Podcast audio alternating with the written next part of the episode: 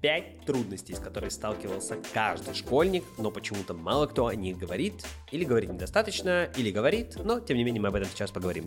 Здорово, я Коля Касперский, препод информатики в онлайн-школе Webium, а это подкаст «Переменка». Подкаст за 5 минут на переменке.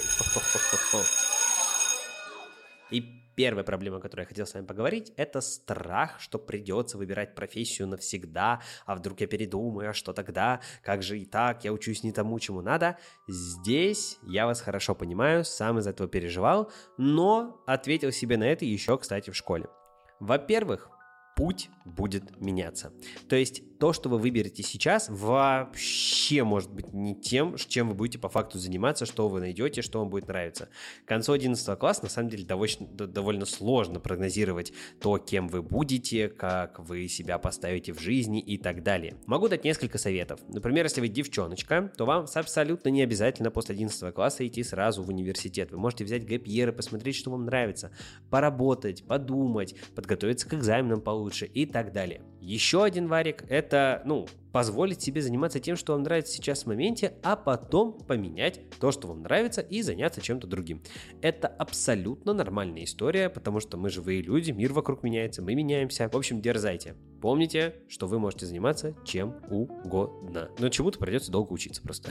Второе. Мысли, что никому не пригодишься после школы. Бывает такое, что вы думаете, вот сейчас я что-то тут учусь, но потом я просто useless по жизни. Ребят, здесь вот максимально все зависит от вас и места, где вы будете находиться. То есть, если вы занимаетесь тем, что вам нравится, с людьми, которые вам нравятся, вы делаете то, что вам нравится, типа приносите ту пользу, которая вам нравится, ну, все, у вас не будет вот этого момента. То есть, это больше вопрос поиска, а не вопрос того, какой вы или никакой вы. Для любого на этой планете найдется место, дело, занятие, друзья и так далее. За это абсолютно не стоит переживать, а наоборот стоит довериться своим каким-то внутренним позывам. Вы можете, конечно, проанализировать рынок, вы можете посмотреть, э, чем вы занимаетесь или какие люди вас больше вдохновляют, чем занимаются они. И как и в прошлый раз, совет. Вы всегда можете научиться чему-то новому, то, что вы для себя только открыли. Поэтому, как бы, вот эта ваша польза миру и пригождение этому миру, оно будет меняться, и вы будете меняться вместе с ним. Третья проблема, которую я очень хорошо понимаю, это разногласия с родителями. Самая жесть, которую я встречал, как препод, как репетитор в бывшем, это что ну, направление, учеба, профессия, которую выбирает человек, это на самом деле выбирает не он, а за него выбирают его родители. И это, конечно,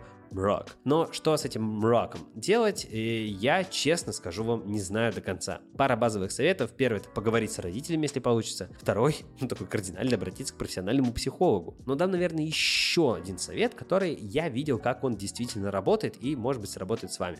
Если вы знаете третьих, как бы взрослых, да, помимо ваших родителей и себя, каких-то еще взрослых людей, с которыми общаются ваши родители и которые, которых они считают за авторитет, так, так или иначе, да, ну, хотя бы как равных рассматривают, и они разделяют вашу точку зрения, да, или они хотя бы к ней толерантны, то вы можете через них попробовать поговорить с вашими родителями. То есть найти себе таких посредников. Как вариант, вдруг сработает. Лично я видел, что такое действительно работает. Четвертый, очень важный момент, это усталость от подготовки к ЕГЭ. Ребят, как препод э, подготовки к ЕГЭ, я это очень хорошо понимаю, я знаю, что вы с этим можете столкнуться. И здесь важно что? Не забывать себя хвалить, не забывать отдыхать и, естественно, находиться в окружении людей, которые точно так же, как и вы, занимаются подготовкой к ЕГЭ по тому же предмету, вы готовитесь вместе. Это все очень важные истории, и у нас на курсе мы максимально стараемся это все поддержать. Я думаю, вы понимаете, о чем я говорю. Пятый пятый важнейший пункт. Одиннадцатый класс это такой трэш в плане вот времени, занятий, количества того, чего приходится держать в башке. Это же просто ужас. Миллиард предметов в школе, секции, помощь по дому, сидение с младшим старшим братом, я не знаю, походы в магазин, подготовка к ЕГЭ дополнительно. Не дай бог вы еще там занимаетесь, еще чем-то у вас какое-то хобби есть. Ужас. Тайм-менеджмент, короче, летит в тартарары. Но два базовых совета. Первый, отказывайтесь от лишнего.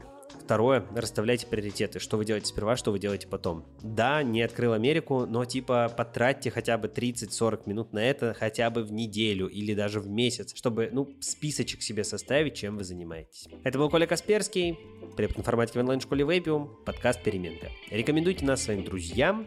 До новых встреч!